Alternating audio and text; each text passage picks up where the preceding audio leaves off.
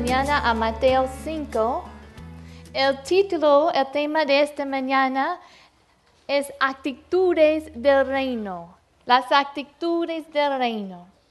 Y vamos a estar compartiendo un pasaje común. A veces esos pasajes comunes son tan comunes que, que a veces realmente no, no permitimos que penetren al corazón, pero esta mañana vamos a tomar el tiempo de meditar en esta palabra. En Mateo 5, versículo 1 a 10. Viendo la multitud, subió al monte y sentándose vinieron a él sus discípulos y abriendo su boca les enseñaba diciendo, bienaventurados los pobres en espíritu, porque de ellos es el reino de los cielos. Bienaventurados los que lloran, porque ellos recibirán consolación. Bienaventurados los mansos, porque ellos recibirán la tierra por heredad. Bienaventurados los que tienen hambre y sed de justicia, porque ellos serán saciados.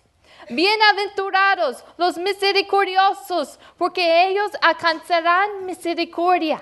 Bienaventurados los de limpio corazón, porque ellos verán a Dios.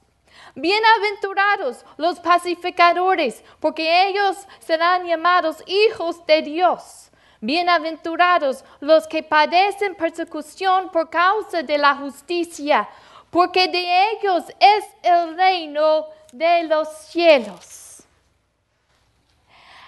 En este pasaje Jesús está predicando todavía en tiempo de su popularidad.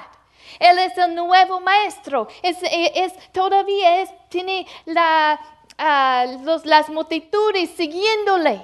Y dice la palabra, viendo la multitud, subió al monte y se sentó. Eh, en, ese tiempo, los rabinos judíos, cuando enseñaban, nosotros tenemos la costumbre de cuando un maestro enseña, usualmente se para. Pero ellos tenían la costumbre de cuando un maestro se va, a dar una enseñanza, se sienta. Y en este en su momento de popularidad, tiene las multitudes siguiéndole. Él llama a sus discípulos un poco más cerca. Ellos quizá tenían ah, um, la tentación de pensar, bueno, él, él está hablando, Él vino predicando del reino. Él vino predicando diciendo, el reino de Dios se ha acercado. Él vino predicando y hablando de ese reino. Y ellos, muchos de ellos malentendieron. Pensaron que Jesús iba a ser un líder político que les iba a, liberar del imperio romano. Así que él empieza predicando sobre este reino. Y luego llama a sus discípulos un poco más cerca. No sé cómo sentarías tú si alguien importante, alguien popular, quiere sentarse junto a usted. Yo me acuerdo en, la escuela, siempre los niños, hay, ciertos niños que, que son más populares, que tienen muchas amistades y todos quieren estar con ellos. Bueno, este era el momento de la popularidad de Jesús. ¿Será Él el Mesías? ¿Será Él este rey que nos va a liberar? Y ahora los llama un poco más cerca de Él y los va a explicar cómo es el reino de los cielos, que es un reino espiritual. Y empieza este sermón, se sienta. Y dice la palabra, abrió su boca, abriendo su boca. Esta frase, cuando usa esa frase, uno de los comentarios dice que él está, eh, está señalando una enseñanza importante que este nuevo maestro va a compartir.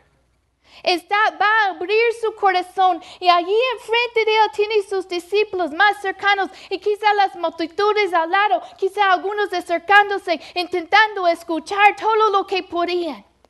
Y él empieza con lo que nosotros llamamos las bienaventuranzas. Realmente son ocho actitudes del reino. Y quiero que nosotros vemos las eh, qué tan importante es- son estas actitudes. No solamente es algo que pones en un, ¿cómo se dice? En un pedazo de madera y pones en tu, compras en la librería cristiana y lo pones en tu pared. Estas actitudes hay que vivirlas. Quiero que veas el contexto. Inmediatamente después, si ves versículo 13, ¿de qué habla Jesús? Él dice, vosotros sois la sal de la tierra. La luz, nosotros cantamos de la luz. Si nosotros vamos a ser luz y si vamos a ser sal en esta tierra, estas ocho actitudes tienen que manifestarse en nuestras vidas. Hay que vivirlas. Yo me acuerdo hace tiempo, fuimos a una tienda de muebles a buscar muebles. ah, si más recuerdo, creo que fue, por la cama de Judah, ya, ya cuando era, era muy chiquito. Y me acuerdo platicando con la persona allí. Él, en la plática salió que él va, cuando él va a comprar muebles así, que él va a otra tienda a comprarlos. No, no los compra en, su, en esa tienda donde él estaba vendiendo. Así que, ¿qué creen que hice yo? Yo me fui. Si, él, si él está vendiendo allí y él los compra para sí mismo en otro lugar, pues si él no lo vive, si no funciona para él, yo tampoco para mí, yo voy al otro lugar. Y así es en el mundo. Si nosotros no tenemos una actitud que glorifica a Cristo, no podemos ser sal y luz en la tierra. Hay que vivirlo.